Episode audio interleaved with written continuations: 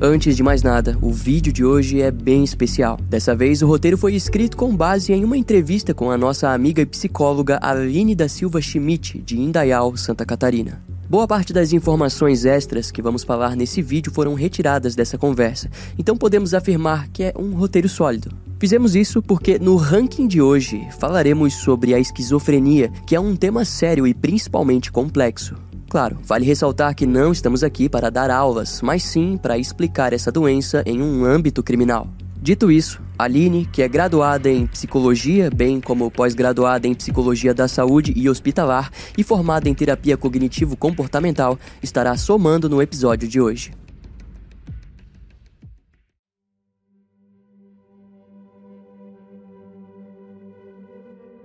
Christopher Scarver é conhecido amplamente por ser o assassino do canibal Jeffrey Dahmer, mas a sua história vai muito além disso. Ele foi o segundo de cinco filhos e, assim como Jeffrey, foi criado em Milwaukee, em Wisconsin. Quando estava no segundo grau, Christopher abandonou os estudos e se inscreveu em um estágio como carpinteiro na Wisconsin Conservation Corps, Nesse período, ele começou a consumir drogas e álcool e, por esse motivo, foi expulso de casa. Nas ruas, ele percebeu que um emprego seria mais do que perfeito, então Christopher conversou com o seu supervisor do estágio, Edward Petz, que prometeu contratá-lo assim que o estágio acabasse. No entanto, ele acabou sendo demitido antes disso. Christopher reagiu de forma negativa à situação e intensificou o uso de drogas além de que os primeiros vestígios de sua esquizofrenia começaram a florescer principalmente quando ele começou a ouvir uma voz que dizia que ele era o escolhido. Desse modo, a sua mente fez ele acreditar que tinha sido demitido por puro racismo. E assim, ele decidiu que se vingaria de Edward Petz. No dia 1 de junho de 1990, Christopher foi armado até a empresa onde havia feito o programa de estágio, mas encontrou apenas o gerente John Fyan e o funcionário Steven Loman. Sob a mira da arma, John foi obrigado a entregar todo o dinheiro à disposição. Entretanto, tudo o que ele tinha no momento eram 15 dólares. Christopher ficou extremamente descontrolado com a quantia e atirou na cabeça de Steve Loman.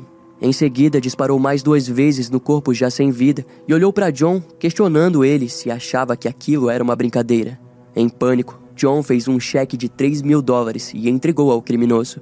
Antes de fugir, Christopher retornou em direção a ele e disparou uma vez, mas por pouco errou. Algum tempo depois, John conseguiu identificar o atirador e Christopher foi preso sob a acusação de roubo e assassinato. Assim, Christopher foi condenado e sentenciado à prisão perpétua.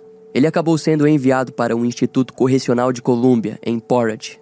Um ano depois desses acontecimentos, o assassino em série e canibal de Milwaukee, Jeffrey Dahmer, foi preso. Os detalhes dos seus crimes incomodaram até mesmo criminosos brutais da prisão para a qual ele foi enviado. Até mesmo e em especial Christopher Scarver. Conforme os dias se passavam ao lado do canibal, Christopher entendia que Deus estava escolhendo ele novamente para obedecê-lo. De acordo com a voz, ele deveria matar dois homens brancos e racistas. E como já era bem conhecido na época, a maioria das vítimas de Jeffrey foram negros, e para Christopher aquilo significava racismo. Assim, no dia 28 de novembro de 1994, a equipe de guardas da prisão pôs três presos dentro da pequena academia do local. Lá, eles deveriam deixar o banheiro e a academia brilhando. Só um adendo é que, ainda hoje, a decisão desses guardas é vista de maneira estranha. Afinal, dentre todos os presos que poderiam ter feito aquele trabalho, por que Jeffrey Dahmer? Ele era o assassino em série mais falado e repudiado. Mas claro, foi Jeffrey quem havia matado mais de uma dezena de homens negros e devorado seus corpos. No entanto, o interessante é que o terceiro preso enfiado dentro daquela academia se chamava Jesse Anderson. E adivinha? Ele era um homem racista que culpou dois negros de matarem sua esposa, sendo que ele mesmo era quem tinha feito e esfaqueado ela cinco vezes no rosto e cabeça. Agora, imagine a história de Jeffrey Dahmer e Jesse Anderson dentro da cabeça de Christopher Carver, que culpava os racistas por sua prisão. Aquilo foi como oferecer comida a uma besta insaciável. Mas, dito isso, em algum momento, enquanto o trio limpava a academia, eles foram deixados sozinhos. E Christopher, através da ajuda de uma barra de metal, espancou Jeffrey Dahmer e destruiu seu crânio. Em seguida, ele foi até o chuveiro e matou Jesse Anderson com um bastão de madeira. Então, Christopher retornou para sua cela e disse a um dos guardas que Deus havia o dito para matar Jesse Anderson e Jeffrey Dahmer, afirmando em seguida que ambos estavam mortos.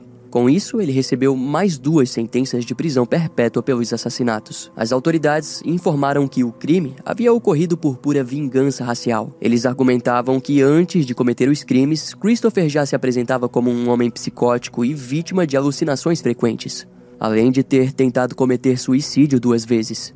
Após os assassinatos, Christopher foi transferido para várias prisões diferentes, e em cada uma delas ele apresentou um comportamento diferente.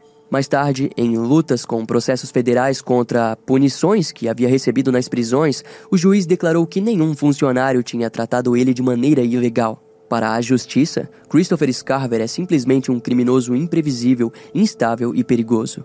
Mas o que a psicologia diz sobre as suas atitudes esquizofrênicas? Bom, de acordo com a psicóloga Aline da Silva Schmidt, a esquizofrenia é um transtorno mental grave que afeta os pensamentos, emoções e comportamento da pessoa, trazendo sofrimento e prejuízos importantes em sua vida. Os sintomas principais são a perda de contato com a realidade, delírios e alucinações. E é exatamente isso o que vemos ao longo da vida de Christopher Scarver, onde os delírios eram extremamente presentes. Mas, de modo geral, Aline explica que esquizofrênicos podem se tornar extremamente perigosos quando estão em meio a um surto. Esse foi um fator predominante nas semanas anteriores ao evento, na academia da prisão, onde Christopher veio alimentando seus delírios, resultando no surto violento. Nesse caso, ela também nos explicou algo interessante de que pessoas esquizofrênicas normalmente possuem tratamento, mas para isso deve existir o acompanhamento psicológico e de medicamentos. Esse último ponto demonstra de maneira ainda mais clara que em nenhum momento a justiça teve esse cuidado com Christopher Scarver. Na verdade, até mesmo podemos afirmar que eles induziram a sua estabilidade causada pela doença quando o colocaram naquele lugar com Jeffrey Dahmer e Jesse Anderson. Ao fim, nesse primeiro caso, vemos que existiram muitos culpados para diferentes situações, gerando uma enorme bola de tragédias. E assim, somos levados para o nosso segundo caso. No fim de fevereiro de 2012, as autoridades de Garanhuns foram postas para investigar o desaparecimento de Gisele Helena da Silva, de 20 anos. Ela era uma moça bonita com cabelos longos e negros, conhecida graças ao seu trabalho de entregar panfletos. O emprego a rendeu o apelido de Geisa dos Panfletos. No entanto, no sábado do dia 25 de fevereiro daquele ano, ela saiu para entregar panfletos, mas nunca mais seria vista com vida. A polícia de Garanhuns não possuía muitas pistas sobre o paradeiro da garota, tanto que o caso se arrastou por semanas. Na verdade, a única pista concreta era de que Gisele tinha sido vista pela última vez no bairro Jardim Petrópolis. Devido a isso, o caso acabou permanecendo estagnado. Até que, um mês depois, Alexandra da Silva Falcão, de 20 anos, também desapareceu. Segundo a sua mãe, ela tinha conseguido uma oferta de trabalho depois de conhecer uma mulher dentro de um ônibus que a ofereceu um serviço de doméstica. As investigações se intensificaram na busca por essa misteriosa mulher do ônibus, mas nenhum vestígio de sua existência foi encontrado. Os dias se passaram e a polícia já estava com dois casos de desaparecimentos em mãos, e o medo era de que esse número aumentasse. Contudo, a família de Gisele surgiu na delegacia para informar que, segundo a fatura de cartão, a garota estava estranhamente fazendo várias compras pela cidade. Uma grande equipe policial foi enviada para cada uma das lojas, onde muitas possuíam câmeras de segurança. E para sorte deles, elas flagraram um homem e uma mulher utilizando o cartão de Gisele. O casal foi rapidamente identificado como Jorge Negromante, de 50 anos, e Isabel Cristina, de 51 anos. Ambos eram casados e moravam no bairro Jardim Petrópolis, o mesmo local em que eles sabiam que Gisele tinha sido vista por último. Daquele modo, um mandado de busca e apreensão foi emitido. Na residência, o casal foi preso ao lado de Bruna Cristina Oliveira da Silva, de 22 anos, a suposta amante de Jorge. E junto a eles havia uma criança de 5 anos, que a polícia acreditava ser filha da jovem. Em pouco tempo no local, vários vestígios foram encontrados que indicavam um crime, em especial a presença de material de construção. Mas quem revelou a verdade foi a própria criança, que disse aos policiais que pessoas tinham sido amarradas na residência. Através da ajuda de funcionários do cemitério da cidade, uma espécie de túmulo foi escavada na esperança de encontrar o corpo de Gisele. E, para pouca surpresa dos investigadores, lá foram encontrados os restos desmembrados de Alexandra da Silva Falcão e Gisele Helena da Silva. Uma delas estava com sua certidão de nascimento junto ao corpo. Notavelmente, Gisele havia tido seu corpo desfigurado por algo afiado. Algum tempo após a prisão, foi compartilhado que o trio consumiu alguns pedaços de carne de suas vítimas devido a um tipo de ritual que seguiam. Segundo os criminosos, a consumação da carne simbolizava uma purificação. A meta deles era cometer quatro assassinatos, pois cada um deles simbolizaria um aspecto natural como ar, terra, água e fogo. Em interrogatório, os criminosos acabaram confessando um terceiro assassinato.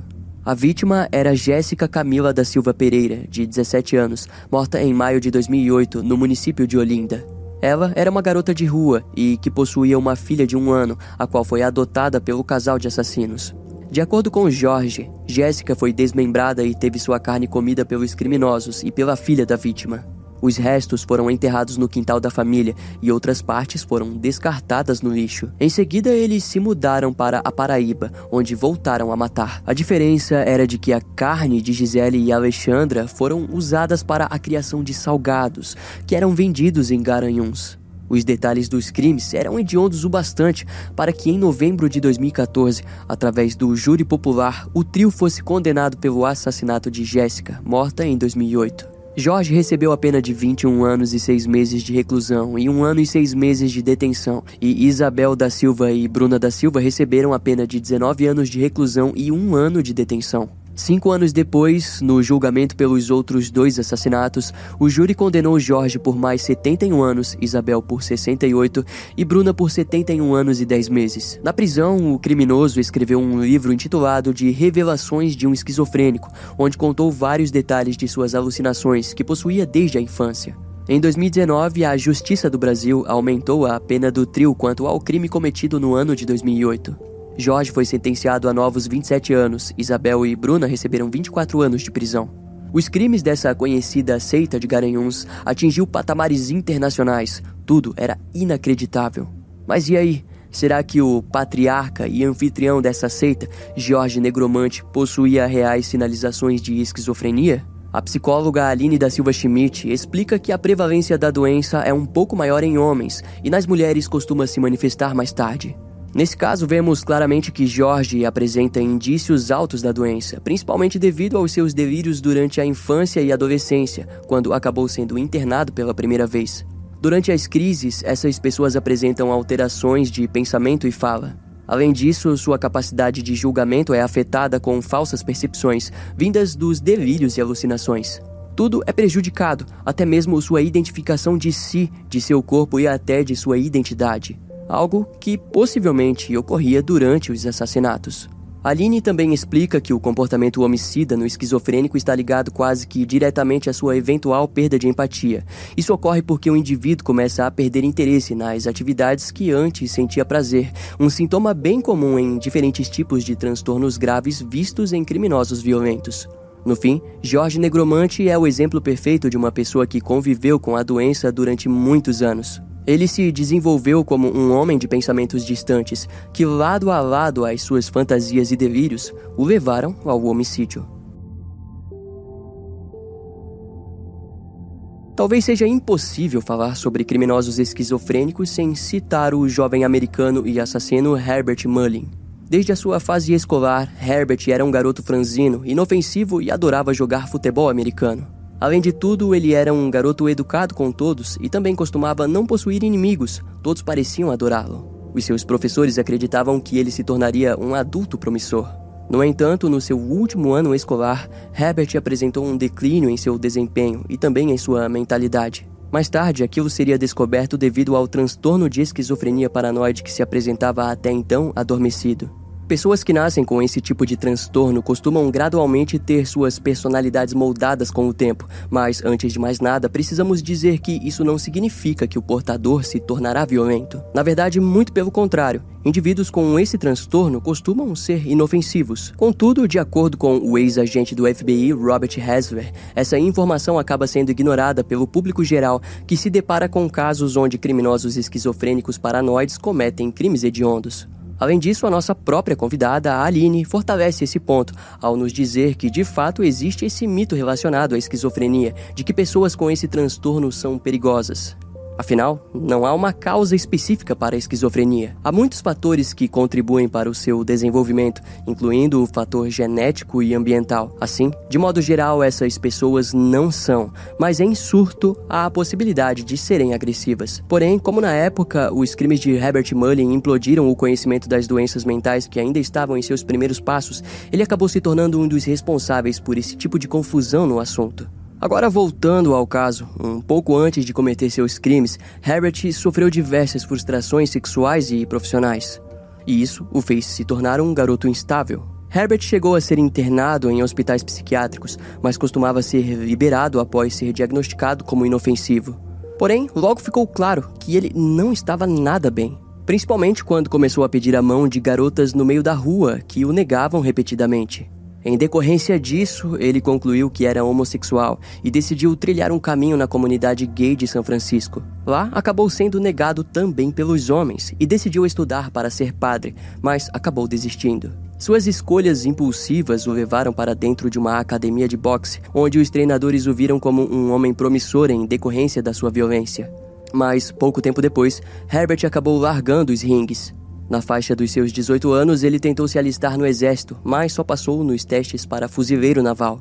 Contudo, depois do treinamento básico, Herbert foi dito como vítima de instabilidade mental e recebeu baixa dos serviços. Aos 20 e poucos anos, Herbert havia unido uma enorme bagagem de fracassos e mal conseguia se manter em seus empregos. Naquele período, no início dos anos 70, o seu transtorno evoluiu ainda mais. Como já ficou claro, a esquizofrenia ocorre de forma gradual na mente das pessoas, que aos poucos transforma todas as informações obtidas durante os anos em delírios distantes do significado original. Nas palavras da psicóloga Aline, não há causa específica para a esquizofrenia.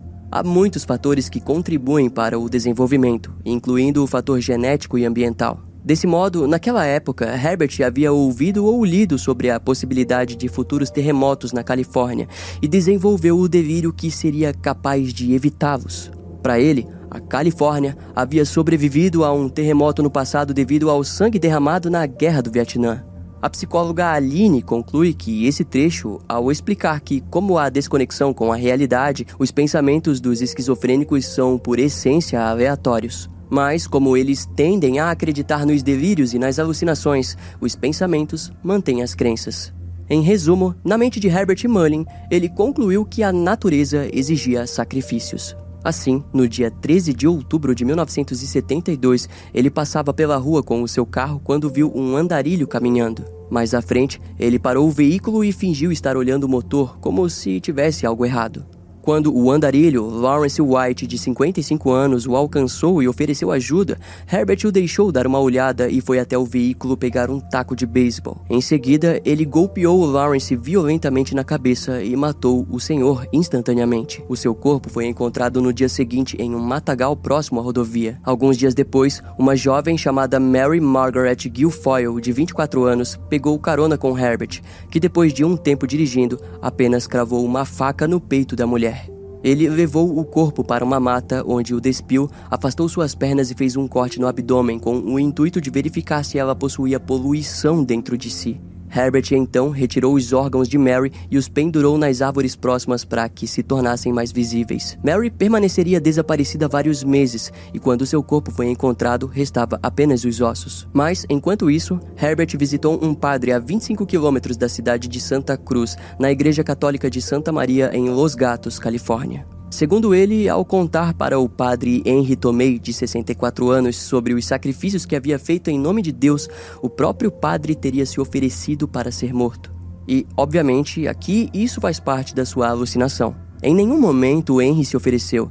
Herbert impulsivamente apenas partiu por cima do confessionário e o esfaqueou seis vezes, o deixando para morrer no local. Uma testemunha havia visto todo o ataque, mas quando a polícia foi acionada, ela apenas conseguiu informar que o criminoso era um garoto magro e alto. Após aquele crime, Herbert se viu reflexivo e tentou procurar algo para culpar como responsável por sua doença. Foi então que, para ele, a maconha havia sido a causadora daquilo tudo. E, curiosamente, ele apenas usou a droga na sua época de escola, muito antes de tudo começar. Nossa convidada, Aline, explica que, em sua maioria, esquizofrênicos não possuem conhecimento da doença, ou seja, talvez Herbert soubesse que estava doente, mas não entendia tudo que a causava ou que seus pensamentos eram resultados dela. De qualquer maneira, em janeiro de 1973, ele foi até uma área remota nos arredores de Santa Cruz, onde imaginava que o seu antigo amigo que havia oferecido maconha no colegial morava. Ao chegar lá, quem atendeu a porta foi Cat Francis.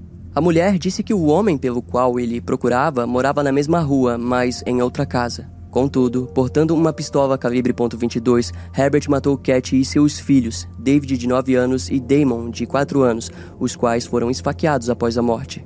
E ao chegar na casa do seu ex-colega Jim Rolfe Gianeira, de 25 anos, ele inutilmente tentou conversar sobre como a droga que havia comprado no passado o fez ficar doente. Mas ao perceber que a conversa não ia para lugar algum, Herbert atirou em Jean, que se arrastou até o banheiro para avisar sua esposa, Joan, mas ela também acabou sendo morta. Quando a cena do crime foi investigada, as autoridades acreditavam que aquele massacre tinha sido em resultado do comércio de drogas da área e consideraram o caso como isolado. Cerca de um mês depois, Herbert caminhava em uma área isolada da mata fechada quando encontrou quatro adolescentes em uma barraca. Ele disse que era guarda florestal e que os garotos estavam poluindo a natureza. No entanto, os garotos possuíam uma espingarda calibre 22 no acampamento e usaram para expulsá-lo do local. Mas antes de partir, Herbert disse que voltaria no dia seguinte para ver se ainda estariam lá. No dia seguinte, ao retornar e ver que os garotos continuavam no acampamento, ele os matou com a mesma espingarda usada para afastá-lo. O último assassinato ocorreu ainda na mesma semana do massacre no acampamento dos jovens, mas antes de seus corpos serem encontrados.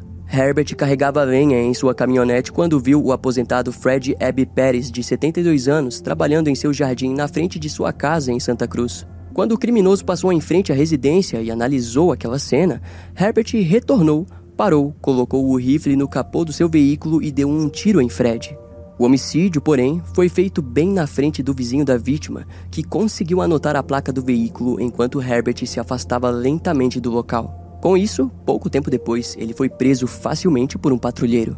Diante o tribunal, Herbert precisou ser acorrentado devido ao seu temperamento inquieto e não parava de falar sobre assuntos distantes pelos quais estava sendo julgado. Ao fim, o júri acabou considerando Herbert como legalmente são e o condenou por todas as 13 acusações de assassinato. A sua sentença foi a prisão perpétua. Quando o aclamado ex-agente do FBI Robert Hasler entrevistou ele na prisão, disse ter se deparado com um homem manso, educado e de boa aparência, mas que se recusava a se comunicar. A cada cinco minutos de conversa, Herbert parava a entrevista para questionar o Robert, perguntando se poderia retornar para sua cela. Mesmo assim, acabou confirmando que havia cometido os assassinatos como forma de salvar o meio ambiente. Desde 1980, Herbert teve sua liberdade condicional negada oito vezes, até que em agosto de 2022 ele morreu aos 75 anos de idade. Antes de finalizarmos o episódio de hoje, é válido falarmos sobre o caso do vampiro de Sacramento, que já é bem conhecido e, de certa forma, repulsivo. Richard Trenton Chase foi um caso único dentro do estudo da conduta criminal. Desde muito novo, ele teve problemas em criar vínculos afetivos com seus pais, principalmente com o seu pai, que nada mais era do que um verdadeiro ditador dentro da família Chase. Essa ausência de amor fez com que Richard passasse a mijar na cama ainda muito cedo, como também preferia botar fogo em seus brinquedos do que verdadeiramente brincar com eles. Mais tarde, Richard também desenvolveria o costume de torturar seus animais de estimação. Esses aspectos de sua vida fizeram com que os agentes do FBI, como Robert Hasler e John Douglas, o descrevessem como o exemplo perfeito dentro do conceito da tríade McDonald. Essa tríade é um conjunto de três fatores que, quando estão presentes, são sinais de uma futura conduta desviante violenta. Ainda na adolescência, Richard fugiu do mundo real através das várias drogas que consumia. Mais tarde, elas seriam diretamente conectadas ao agravamento do seu transtorno esquizofrênico. Algo que nossa amiga e psicóloga Aline confirmou ao explicarmos o caso de Richard Chase. E na verdade, ela explica que em casos em que a doença já exista, as drogas agravam o caso. Ou seja, o vampirismo de Richard pode ter tido origem de sua esquizofrenia e não ao contrário, como muitos pensam. Todos esses fatores fizeram com que sua passagem da adolescência e fase adulta fosse tumultuada, principalmente por sua incapacidade de direção. Algo comum, dado o fato de que Richard se desenvolveu com a presença da doença, que eventualmente deixou ele desmotivado em relação às coisas à sua volta, incluindo os pilares sexuais normais de um homem. Devido à sua conduta, os seus familiares o enviaram para uma ala psiquiátrica aos 13 anos, mas ele logo saiu. Até que, aos 16 anos, Richard foi novamente posto contra a sua vontade em uma instituição mental, depois de ter injetado sangue de coelho em suas veias. Na instituição, ele foi apelidado de Drácula por conta do seu anseio por sangue. Ao longo de sua estadia, Richard chegou a matar dois pássaros que pousaram na janela de seu quarto apenas para beber seu sangue. Nessa fase de sua vida, ele havia desenvolvido a síndrome de Hanfield, ou melhor, vampirismo. Essa patologia torna a pessoa completamente viciada em sangue. A causa dessa síndrome geralmente está ligada a algum tipo de trauma onde a criança associa o sangue como algo positivo. De maneira gradual, o sangue começa a se tornar algo de extremo valor, com a pessoa até mesmo bebendo o seu próprio. Tudo isso leva o indivíduo a desejar beber o sangue de algo diferente dele mesmo, como animais ou humanos. Algumas pessoas costumam roubar bolsas de sangue, mas Richard tinha outra ideia. Quando ainda estava internado, ele foi diagnosticado como esquizofrênico e passou por um intenso tratamento até ser considerado apto a viver em sociedade. Em 1976, ele retornou para casa e sua mãe o enviou para um apartamento, onde Richard permaneceria sozinho. Um ano depois, ele foi preso após ter sido parado pela polícia, que presenciou Richard todo sujo e, em seu veículo, foi encontrado um balde cheio de sangue de vaca. Nada foi feito a respeito daquela situação, até que em dezembro de 1977, uma onda de assassinatos se iniciou. Ambrose Griffin, de 51 anos, foi a primeira vítima a ser morta por tiros. No mesmo período, Richard invadiu uma residência, onde furtou alguns objetos, urinou e defecou na cama do casal, como também nas roupas do bebê. No dia 23 de janeiro de 1978, ele assassinou Teresa Volin, de 22 anos, que estava grávida de três meses. A mulher teve o seu corpo violado e estripado por Richard. Além disso, ele bebeu o sangue de Teresa em um pote de iogurte. Antes de fugir do local, Richard retornou e pôs fezes de cachorro na boca da vítima. Cerca de quatro dias depois, ele assassinou Evelyn Miroff, de 38 anos, seu amigo Danny Meredith, e matou o filho e sobrinho da mulher. Richard cometeu necrofilia e canibalismo com os corpos. A cena do crime foi tão grotesca que ele foi rapidamente identificado depois de ter deixado uma marca nítida de sua palma no sangue de uma das vítimas mas morbidamente foi descoberto que antes de fugir da cena, ele levou consigo a menor das crianças, David, a qual canibalizou em seu apartamento. O seu corpo seria encontrado mais tarde em uma caixa próxima de uma igreja. Em 1979, Richard foi condenado em seis acusações de assassinatos. A defesa tentou argumentar que ele era insano, mas a teoria foi negada e Richard foi sentenciado à câmara de gás. Na prisão, os companheiros de cela tinham medo do homem, que era conhecido como um verdadeiro vampiro louco. Mas, em contrapartida, os presos ficavam insinuando que ele deveria cometer suicídio. Dessa forma, no dia 26 de dezembro de 1980, Richard Chase foi encontrado sem vida dentro de sua cela. Ele teve uma overdose de medicamentos prescritos pelo seu médico. Antes de sua morte, o ex-agente do FBI, Robert Hasler, o entrevistou e conseguiu falas insanas de Richard, onde ele dizia que possuía medo de OVNIs e nazistas. Ainda mais forte que isso foi quando o criminoso disse que foi forçado a matar para que pudesse continuar vivo. Em uma outra entrevista, Richard tirou um punhado de macarrão do seu bolso e deu nas mãos do detetive Robert, alegando que estavam envenenados, pois acreditava que os funcionários da prisão desejavam matá-lo. E assim chegamos ao final desse episódio. Agradecemos principalmente à psicóloga Aline da Silva Schmidt por sua consultoria para o roteiro desse episódio. Podemos terminar com algo que ela citou durante a entrevista, ao dizer que pessoas esquizofrênicas podem sim viver bem em sociedade. Claro, através do acompanhamento correto com bons profissionais. Através da ajuda da área de saúde mental, a pessoa pode ter uma vida estável e com tranquilidade. No entanto, vale ressaltar que, mesmo assim, é comum existir prejuízos nos campos profissionais, sociais e pessoais do indivíduo. Por esse motivo, o apoio ao tratamento é fundamental. Uma rede de pessoas com quem esses indivíduos possam contar é importantíssimo. Isso resulta em um tratamento e melhora mais duradoura na vida dessas pessoas. Desse modo, esperamos que tenhamos ajudado você a compreender melhor essa doença.